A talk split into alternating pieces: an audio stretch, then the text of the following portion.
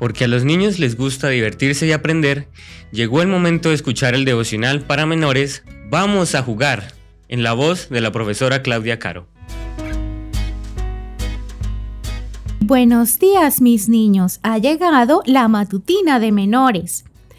¿Qué es la oración intercesora? Respuesta A. Orar por alguien. Respuesta B. Orar en la iglesia. Respuesta C. Orar de rodillas.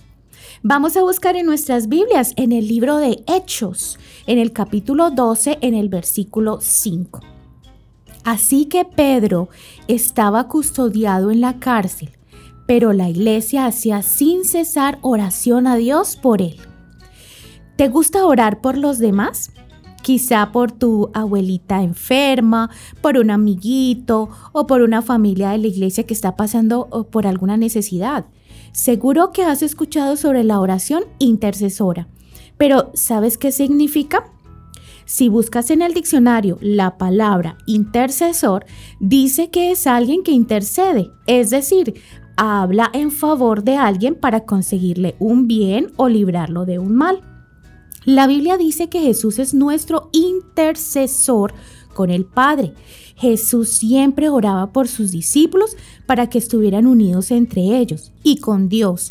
Y Él intercede por nosotros ante su Padre cada vez que hacemos algo mal para que nos perdone.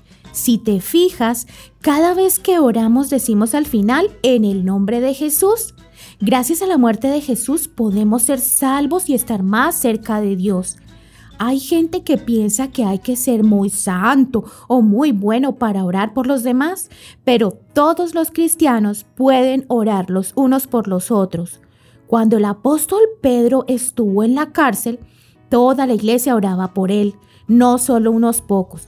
El apóstol Pablo también les pidió a las iglesias de Roma y a los colosenses que oraran por él. De modo que tú también puedes poner en práctica la oración intercesora. Puedes orar por los gobernantes, por los pastores, por tus amigos, por los enfermos, incluso por tus enemigos. Que tengas un hermoso día.